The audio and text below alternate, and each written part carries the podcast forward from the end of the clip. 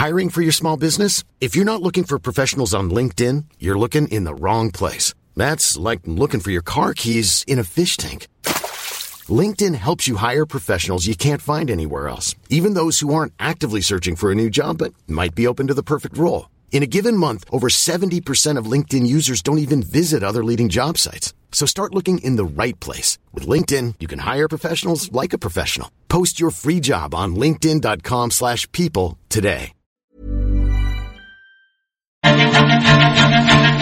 Bueno, vamos a platicar ahora con Fausto Barajas. Eh, él es columnista de aquí de El Heraldo de México, analista y experto en temas de infraestructura, de políticas públicas. públicas. Mi querido Fausto, ¿cómo estás? Buenos días.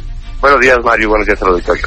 Oye, pues ya nos, nos eh, eh, dio el, el, dato oficial el INEGI con respecto a eh, la economía, la actividad económica el año pasado. El PIB cayó 0.1%, el PIB de México, como se esperaba. Fue muy muy certero el, INEGI con su eh, indi, indicador, con el dato que sacó hace hace ya unos eh, unas semanas. Y bueno, pues eh, esto junto con lo que está pasando en el mundo, este tema del coronavirus todo eso, pues tampoco es como que nos da una mejor previsión para este 2020. Así es, Mario. Bueno, pues para este año ya de por sí este, teníamos ya dos variables, por ejemplo, en el presupuesto de la Federación que se aprobó para el 20, que ya hacían, digamos, ver un poco débil eh, las premisas con las cuales se construyó el presupuesto y por lo tanto el, las premisas de crecimiento que tenían para este año estaban entre cerca del 2%, 1.5-2% según las estimaciones de la Secretaría de Hacienda, las cuales ya han sido ajustadas por algunos bancos y analistas hacia la baja. Eso todavía sin considerar el posible impacto del coronavirus. Hay que recordar que el presupuesto, estas dos premisas que, que menciono, que ya se veían este, tendebles, tenían que ver con la plataforma eh, de petróleo, que es crecerla prácticamente de 1.6 millones de barriles al día que hoy produce Pemex a 1.9, lo cual se antoja muy difícil de que se logre en el entorno que tiene ahorita la empresa. Y segundo, bueno, que las previsiones que tienen el crecimiento del 2, al estar siendo ajustadas, pues también iban a tener un impacto en la recaudación de impuestos del país. Eso ya hacía de por sí difícil que se cumplieran las metas y además que no ves este otro factor dentro del presupuesto, el crecimiento, por ejemplo, en la inversión pública, que es un gran detonante o un gran apoyador para que todas las ramas del sector económico eh, crezcan, se desarrollen o se impulsen. Aquí veíamos el dato de inversión pública, que básicamente se ve infraestructura, pues nuevamente iba a estar en los niveles por abajo del 2.5% del PIB, e incluso comparado con el año periodo del 2018, que tampoco ya era alto, ya estaba cayendo la inversión pública cerca del 5% en este presupuesto. Y si a esto le suma el coronavirus, que más allá ahorita de la, de la posible pandemia o crisis epidemiológica puede significar, también va a tener un impacto, y esta tiene un impacto fuerte en las cadenas este, de logística y de producción en China, lo cual seguramente se verá en los siguientes meses ya reflejado en varias ramas de la economía a nivel mundial y ahí es donde a México posiblemente le pueda pegar, sobre todo en la industria automotriz o en aquellos sectores donde tenemos una gran integración con el mundo y que todavía eso no está cuantificado. De ser así, pues todavía los previsiones, las previsiones de crecimiento que todavía ya se mantienen en niveles del 0.5% al 1% para este año para varios analistas, seguramente serán revisadas a la baja todavía eso, sin considerar el efecto que pueda tener todavía la aplicación del presupuesto en el gasto de infraestructura que pues sí está mermado, Mario. Uh.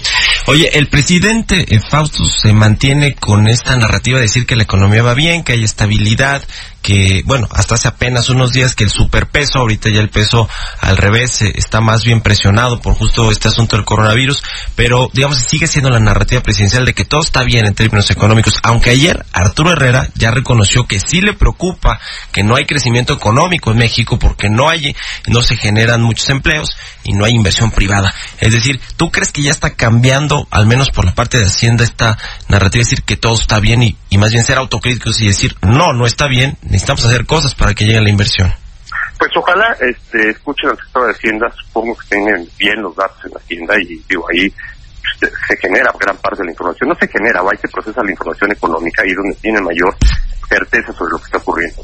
Creo que la, la información que muchas veces da el presidente en las yo creo que ya empieza a ser muy poco creíble para este, como una información o un este una una gente que está generando información creíble sobre la economía y pues la realidad pues cada vez es, más clara. a ver, el presidente en campaña, como en campaña por muchas cosas, pero por ejemplo hablaba del 4% del presidente. Llegó al gobierno y rápidamente esa, esa, ese, esa narrativa o ese, ese, ese rollo se cayó luego, luego y empezamos a hablar de niveles del 2%. Todavía fue el presidente muy crítico y duro con la gente que cuestionaba esos datos, si bien lo recordamos el año pasado. Bueno, como lo dices, ya el INEGI este, te dice que prácticamente no crecimos o que crecimos un poco. Y eso ya son la realidad y eso es lo que empezamos a ver. Y la realidad se está imponiendo. De hecho, hace, creo que fue el lunes, el INEGI también reveló que los indicadores de la encuesta de de construcción, donde vimos que en un año cayó 12% y ya llevas 18 meses en caída, o sea, cada mes se está contrayendo.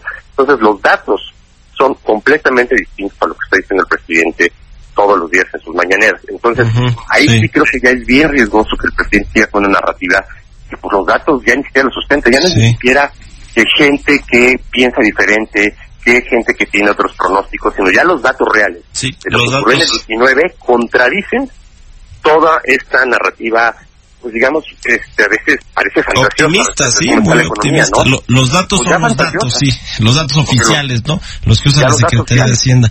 Bueno, me, tengo que ir. Muchas gracias, mi querido Fausto Barajas, por habernos tomado la llamada. Muy buenos gracias, días. Mario, buenos días. Y con esto llegamos al final de Bitácora de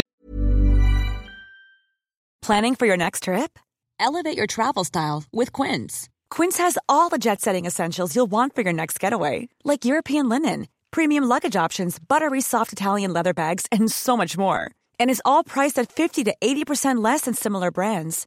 Plus, Quince only works with factories that use safe and ethical manufacturing practices. Pack your bags with high-quality essentials you'll be wearing for vacations to come with Quince. Go to quince.com/pack for free shipping and 365-day returns.